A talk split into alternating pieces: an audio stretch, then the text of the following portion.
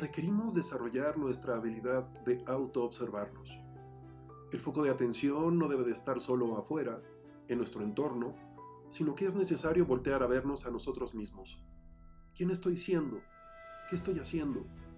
¿Me volteo a ver a mí mismo y estoy consciente de lo que hago y de lo que digo? Este despertar de la conciencia se realiza cuando estás dispuesto a pararte y no solo ver lo que ocurre afuera, sino también voltear a verte a ti mismo. ¿Quién estoy siendo? ¿Qué estoy haciendo? ¿De qué son consecuencia ese ser y ese hacer?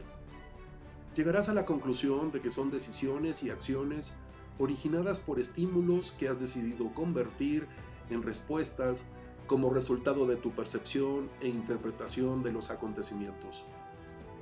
Es importante que desarrollemos la habilidad de autoobservarnos. Esta, aunque parezca una tarea simple, requiere del estar aquí y ahora. Es necesario que con el paso del tiempo desarrollemos cada vez más esta capacidad, esta habilidad de autoobservarnos, de no solo ver lo que está pasando afuera, sino también de ver lo que está pasando en nuestro interior, como resultado de ese flujo de energía, de emociones, de acciones y de diálogos en dos sentidos.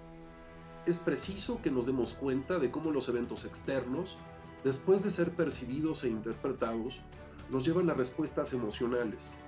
Entender que nuestros fluctuantes estados de ánimo también modifican los contextos externos.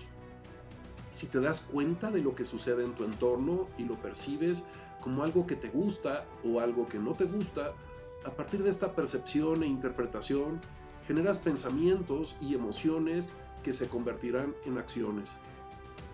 Ser el observador del observador es una tarea que requiere nuestra atención, intención y constante autoobservación. Algunos viejos maestros de la filosofía oriental le llaman estado de alerta o estar presente en el presente. A este estado de conciencia también suele llamársele awareness o darse cuenta de, qué y cómo se perciben e interpretan los eventos. Esta dinámica nos lleva a estados de percatación. Aunque el término es un poco extraño, define profundamente el evento o la acción. Gracias a este estado, sin entrar en un espacio de flagelación, culpa o juicio, podemos preguntarnos, ¿cumplo con mi palabra? ¿Acaso estoy siendo el padre o madre que quiero ser para mis hijos? ¿Soy el tipo de hermano o hijo que requiere mi familia? ¿Ese es el tipo de persona que quiero ser para quienes me rodean? ¿Es esta la persona que he decidido y quiero ser? ¿Es esa la pareja que merece mi compañero o mi compañera? ¿Con qué cara le pido a los demás que cumplan con su palabra?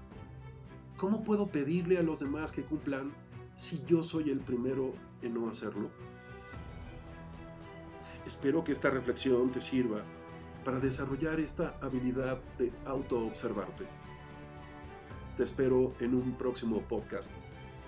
Ya sabes, me puedes localizar en www.santiagobeorlegui.com o en www.institutovitral.com. Hasta la próxima.